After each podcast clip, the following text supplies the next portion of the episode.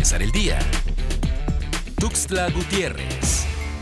El Buró Municipal de Turismo de Tuxtla Gutiérrez ha lanzado un exhorto a los empresarios del sector turístico a mantener la calma ante la confirmación del primer caso de coronavirus en Chiapas. Asimismo, externaron que no existe razón para entrar en pánico y dejarse llevar por información falsa al respecto, por lo que hay que atender la información que provenga de canales oficiales. El sector turístico en la capital ya ejecuta el protocolo correspondiente ante posibles casos del COVID-19.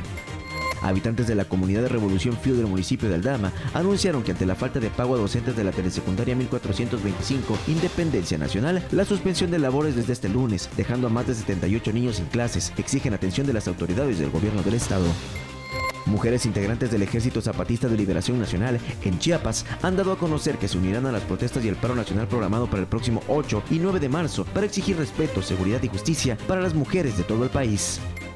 La Fiscalía General de la República en Chiapas, en coordinación con la Secretaría de la Defensa Nacional, realizó la incineración de más de 270 kilogramos de droga y la destrucción de objetos del delito relacionados con averiguaciones previas y carpetas de investigación iniciadas por la probable comisión del delito contra la salud en sus distintas modalidades y por el delito de violación a la ley de propiedad industrial.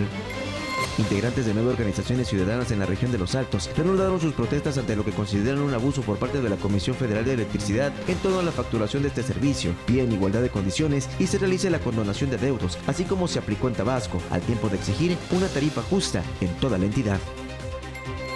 Para empezar el día, Tuxtla Gutiérrez.